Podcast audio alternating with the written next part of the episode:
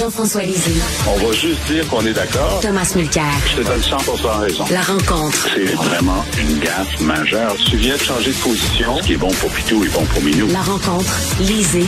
Mulcair. Alors, nous retrouvons Jean-François Lisée et Thomas Mulcair et il ne retrouve pas Richard. Bonjour Jean-François, bonjour Thomas. Salut Bonjour Patrick. Patrick.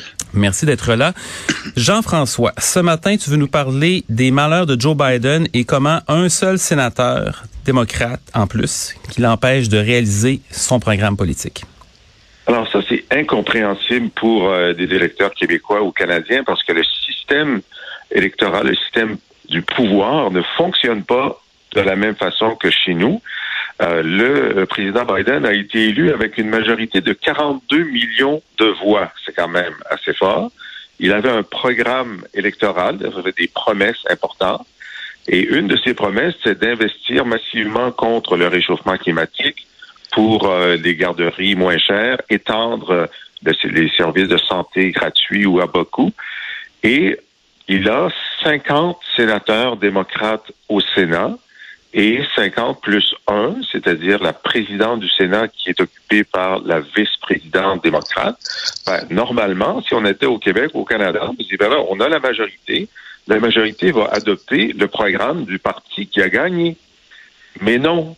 Aux États-Unis, c'est non. Parce que les sénateurs, même s'ils sont démocrates ou républicains, ont la capacité et l'habitude de d'être en désaccord avec leur président. Mais jusqu'à récemment, jusqu'à il y a une dizaine d'années, il y avait des démocrates conservateurs qui n'étaient pas d'accord avec les positions de centre-gauche de leur président, mais il y avait des républicains, des républicains progressistes. Et souvent, l'addition des, des démocrates progressistes et des républicains progressistes permettait d'avoir des majorités. Mais la polarisation américaine ces dernières années fait que on peut jamais ou très rarement avoir des républicains qui appuient des propositions démocrates. Et donc, il était essentiel que ce cinquantième sénateur démocrate, qui s'appelle Joe Manchin, qui est de Virginie occidentale, soit d'accord avec le programme du président. Ça fait un an qu'il négocie directement avec le président pour faire réduire l'ampleur de sa promesse qui a commencé, à 6 millions de millions de dollars. Alors, C'est des trillions américains. Et Manchin l'a fait baisser à 1,7, c'est-à-dire il a fait réduire des deux tiers la proposition du président. Et malgré ça, hier, dimanche, il a dit qu'il ne pouvait pas voter pour. Alors, ça veut dire qu'un seul homme réussit à empêcher un président élu d'appliquer son programme. C'est euh, c'est une défaite majeure, évidemment, pour Biden, pour tous les autres sénateurs, pour tous les, les représentants démocrates à la Chambre qui, eux, ont voté pour ce programme-là. Et euh, donc, on est dans une situation très, très particulière aux États-Unis, ce qui enlève déjà M. Biden dans les sondages. Ça va, ça va très mal. En fait, il est moins populaire à ce moment-ci de son mandat que Donald Trump l'était à ce moment-ci de son mandat. Alors, euh, je pense que M. Joe Manchin euh, va passer à l'histoire comme euh, l'homme le plus détesté au Parti démocrate aux États-Unis.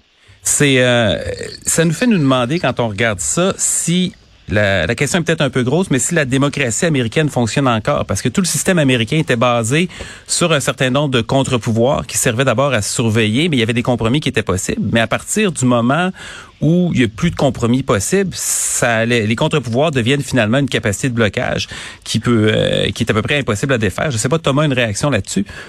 Ben, on voit la même chose avec Ted Cruz en train de bloquer les, nominations de nouveaux diplomates pour les Américains. C'est une seule personne qui est en train de faire euh, ça pour s'amuser. Soi-disant, c'est à cause du fait qu'il en a contre un, pipeline, un gazoduc euh, entre la Russie et l'Europe. Mais passons. La, question est de savoir est-ce que le, système américain ne marche plus. Mais en fait, ce qu'on est en train de voir, comme dit si bien Jean-François, c'est le système américain. Euh, il y a un petit bout qui vaut la peine de mentionner, c'est que Joe Manchin, euh, il va toujours citer le fait que bon, il a une fiducie sans droit de regard pour ses parts, mais en fait, il fait beaucoup d'argent avec l'entreprise familiale qui consiste à aller chercher ce qui reste dans les mines de charbon dans la Virginie occidentale pour le vendre à des usines qui produisent de l'électricité en brûlant du charbon. Donc, la source numéro un des gaz à effet de serre à travers la planète. Et en, plus, ce sont parmi les usines les plus sales des États-Unis. Donc, Manchin a un conflit d'intérêts évident en fait, c'est là-dessus que si j'avais été la gang autour de Biden que j'aurais tablé. Mais lui, dans la cure, lui, il est là pour s'occuper de lui-même, s'occuper de l'entreprise de sa famille.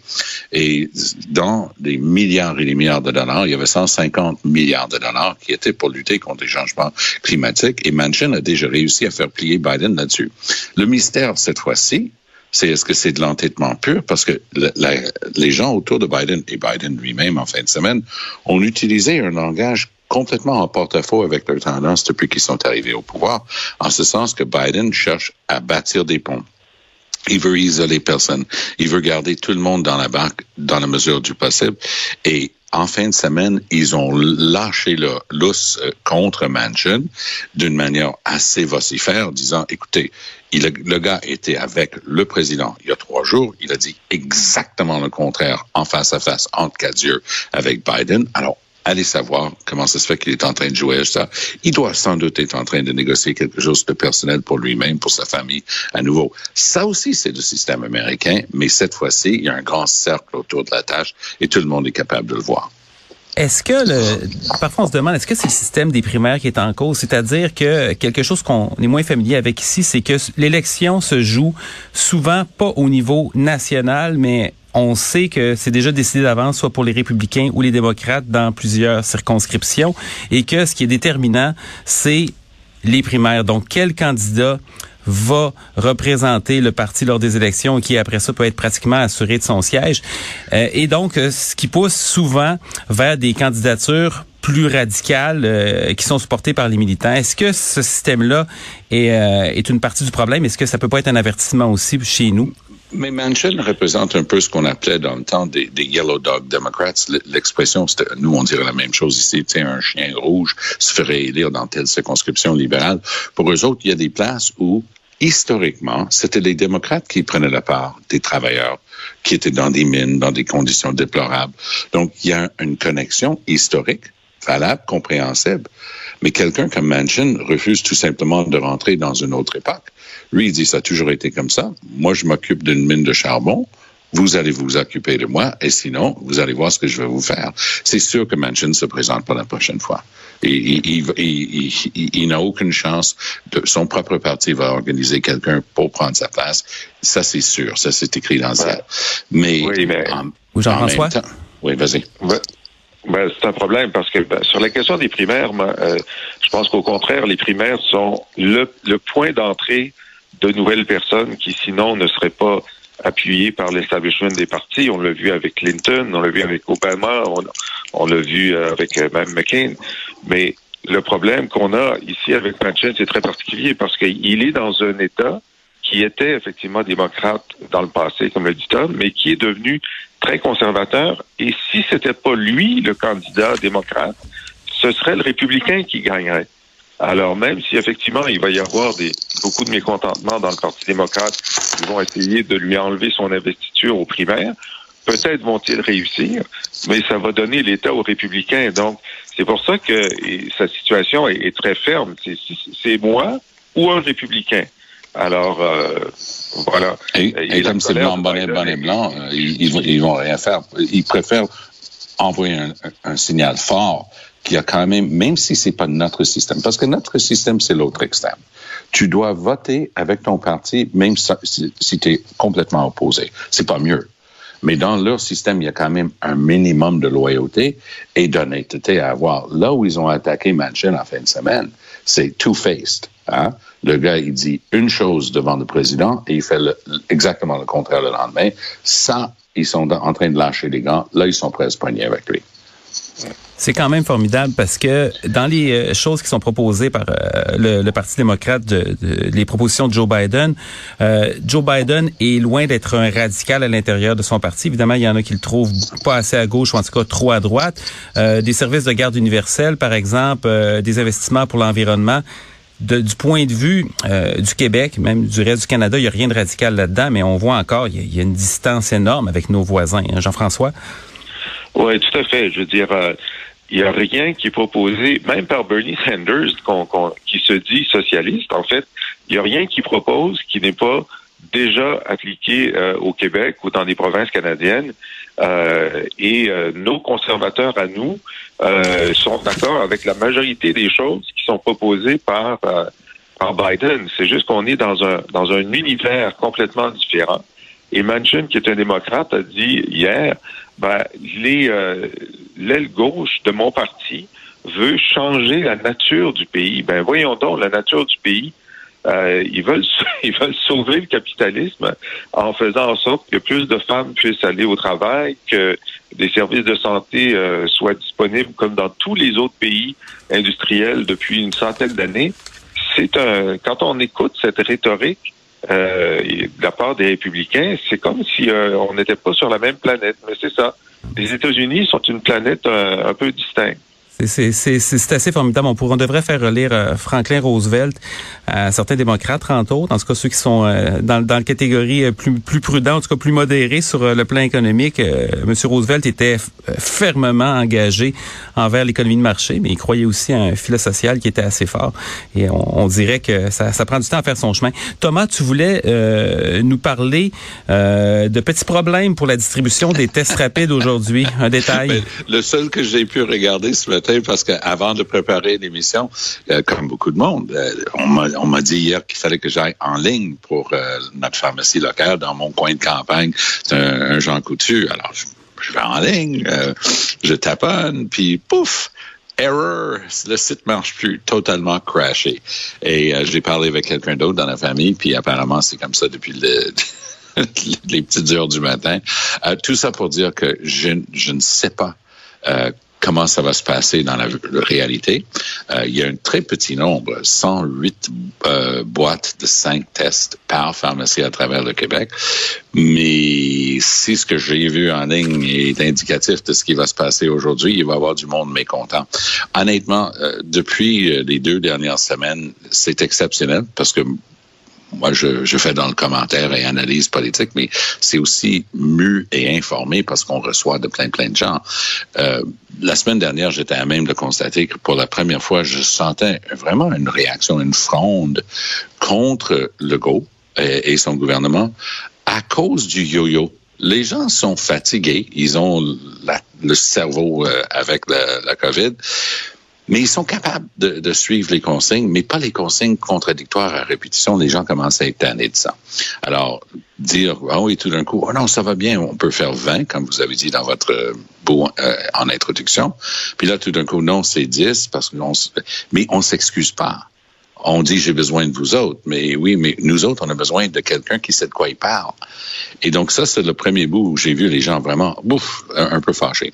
J'ose prédire, j'espère sincèrement avoir tort, mais j'ose prédire que si c'est comme ça toute la journée d'aujourd'hui, pour avoir accès aux tests rapides, parce que moi, je suis comme bien, bien, bien des familles. Catherine et moi, ma femme et moi, euh, avec nos enfants et nos petits-enfants, on fait exactement 10 Hein? On a deux garçons, leur femme, plus nos quatre petits-enfants, dix.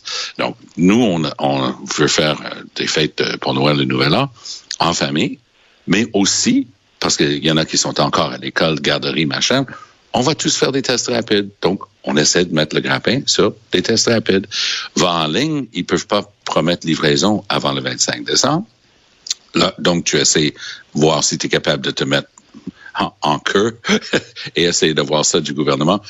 Patrick, tout ça pour dire que si c'est un flop total la distribution ou, du chaos, la distribution des, tests rapides, je pense qu'il va commencer à avoir un, prix à payer parce que le commun des mortels regarde pas trop le fait que le Québec a le pire bilan de toutes les provinces en ce qui concerne les décès par 100 000 de population. On, on doit serrer les coudes puis essayer de passer à travers cette histoire-là.